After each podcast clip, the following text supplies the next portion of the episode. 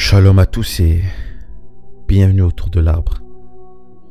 On est en 33 après l'an 0. Jésus est cloué sur la croix et les Écritures nous disent ceci dans Matthieu chapitre 27, versets 49 à 51. Mais les autres disaient, laisse, laisse, voyons si Élie viendra le sauver. Jésus poussa de nouveau un grand cri et rendit l'esprit. Et voici le voile du temple se déchira en deux. Depuis le haut jusqu'en bas, la terre trembla, les rochers se fendirent. Dans ce passage, on a les derniers moments de Jésus. Et il y a tellement qui se passe. Les gens l'insultent, se partagent ses vêtements, se moquent même de lui. Lui, il saigne, il crie. Et la terre tremble. Dans Luc, on dit même que le ciel s'assombrit. Et dans, tout ce Capharnaüm, moi j'aimerais bien attirer votre attention aujourd'hui sur une chose qui peut sembler anodine, mais qui a toute son importance pour l'épisode d'aujourd'hui. Le voile. Oui, il est écrit que le voile du temple se déchire en deux, et c'est très important. Voyons voir pourquoi. Il faut savoir que dans l'Ancien Testament, la présence de Dieu ou l'habitation provisoire de Dieu était dans le tabernacle selon la Bible, selon le Tanakh des Hébreux. Le Saint des Saints était la partie la plus sacrée du tabernacle, séparée par un voile, où seul le grand prêtre pouvait entrer une fois par an lors de la journée de l'expiation, pour offrir un sacrifice en faveur du peuple d'Israël. C'étaient les Lévites, une tribu d'Israël qui avait été choisie pour servir dans le tabernacle et plus tard dans le temple de Jérusalem. Ils étaient responsables de l'entretien du tabernacle, de la garde de l'arche de l'alliance et de l'offrande des sacrifices. Donc, derrière ce voile qui s'est déchiré se trouvait la présence de Dieu, accessible de, manière palpable qu'à une tribu et un sacrificateur de cette tribu seulement un jour de l'année. À part les fois où Dieu décidait de se montrer spécifiquement au prophète ou à une personne qu'il avait lui-même choisi selon sa volonté. Donc peut-on se poser la question, est-ce que Dieu était peu accessible?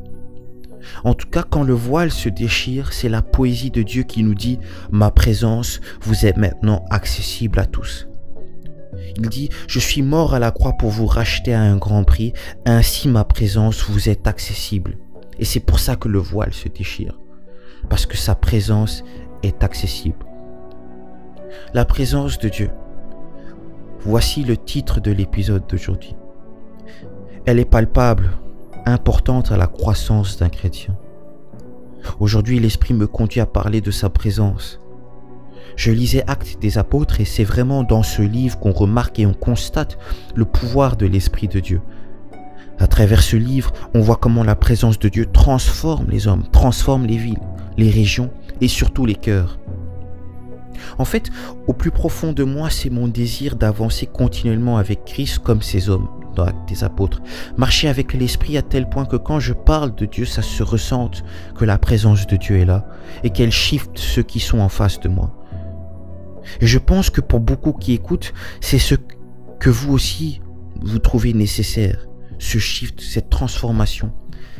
Vous avez cette impression qu'il y a plus à aller chercher avec Dieu. Pour certains, vous êtes lassé de la relation qui est peu existante avec Dieu ou, plutôt devrais-je dire pas à la hauteur de vos attentes. Et c'est pour ces raisons que le Seigneur m'amène à parler de sa présence. Je ne savais pas comment aborder ce sujet parce que c'est une grande thématique. Donc je me suis mis à écrire et deux questions qui pouvaient arriver dans votre tête et que vous pouviez poser me revenaient. Pourquoi et comment? Certains se demandent pourquoi on dit de rechercher le Seigneur. Pourquoi rechercher sa présence vu qu'il vit en nous N'est-il pas toujours là Pourquoi devrais-je aller à sa rencontre La réponse est simple, parce que nous sommes pécheurs et pas fidèles comme Dieu. Il faut comprendre que le voile est déchiré, c'est pas Dieu qui est peu accessible, mais le cœur de l'homme. Et si je suis cette même analogie, c'est pour ça qu'il faut désirer avancer avec Dieu, aller derrière le voile, voir derrière c'est gratuit, c'est accessible, c'est là pour nous. D'autres me diront, pourquoi devrais-je faire cela? Moi je suis croyant. Le strict minimum me suffit, j'ai la foi.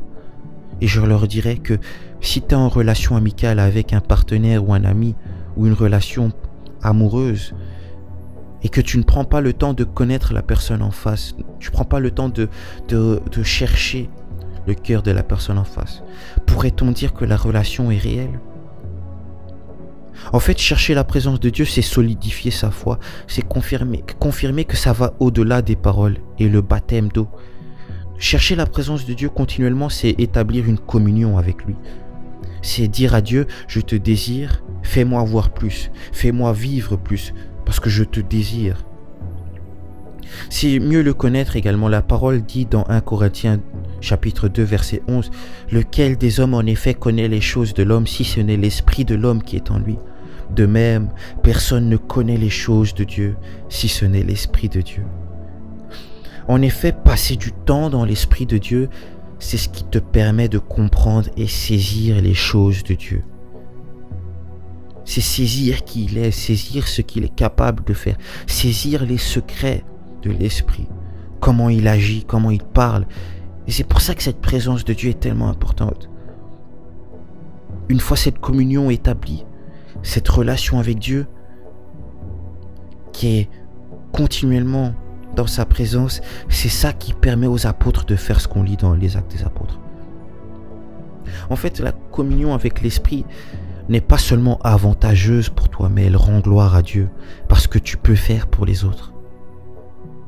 La présence et le ressenti de Dieu élèvent, changent, transforment. Mais elle réprimande aussi, corrige sévèrement, comme on le voit avec Pierre, Ananias et Saphira.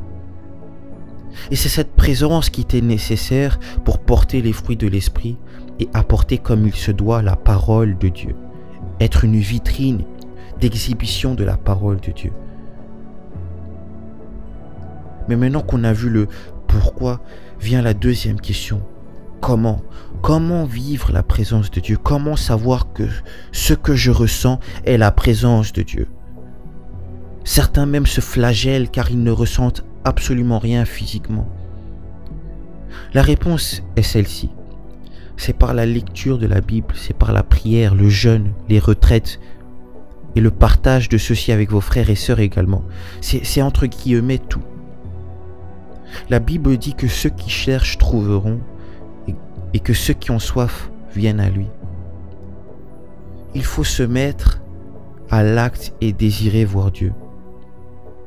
Et concernant le ressenti, le parler en langue, le prophétique, avec la présence de Dieu, le baptême du Saint-Esprit, la question ne devrait pas se poser. Le Seigneur m'a fait comprendre que quand tu te poses ces questions en premier lieu, c'est que tu n'as pas encore compris pourquoi tu l'approchais et pourquoi tu désirais Dieu. Je ne dis pas qu'il ne faut pas désirer euh, œuvrer avec le Seigneur et ressentir les fruits de l'Esprit. Mais je dis seulement que les apôtres n'ont pas désiré l'Esprit parce qu'ils voulaient en premier lieu vivre des expériences surnaturelles. Non, ils ont en premier lieu désiré l'Esprit parce que c'est cela que le Seigneur leur avait promis. Et c'est ça qu'ils avaient besoin, c'est ce dont ils avaient besoin, pardon, pour accomplir la mission donnée par le Christ. C'est Jésus qui leur dit, restez dans la ville, et ceux qui sont restés et ont écouté la prophétie de Jésus et qui étaient disposés pour les autres, c'est ceux-là qui ont avancé progressivement en puissance avec Dieu. Il faut que toi aussi, en allant désirer l'Esprit de Dieu, tu ne te dises pas en premier lieu, je veux trembler, je veux avoir chaud, parler en langue, prophétiser. Non, désire premièrement la présence de Dieu parce que cela t'est nécessaire. Cela te permettra de toucher les autres, accomplir ta mission à toi. Et si le Seigneur, quand le Seigneur se manifeste, il t'amène à vivre des frissons, une chaleur, une paix, un silence total, le parler en langue, des tremblements, ainsi soit-il. Mais désire Dieu plus que ce que tu peux faire grâce à lui. Mais bon, on pourrait tenir un séminaire tout entier sur l'opération du Saint-Esprit. Gardez juste à cœur qu'il faut désirer vivre en harmonie avec cette présence de Dieu. Pour finir, j'aimerais rappeler que la présence de Dieu est gratuite. Ça ne te coûte rien et il y a une phrase que j'aime répéter, c'est celle-ci. Le seul prix que tu as à payer pour vivre plus de Dieu, c'est moins du monde. Donc, accepte de payer ce prix-là qui est gratuit. Comme à mon habitude, j'aimerais finir cet épisode par une prière.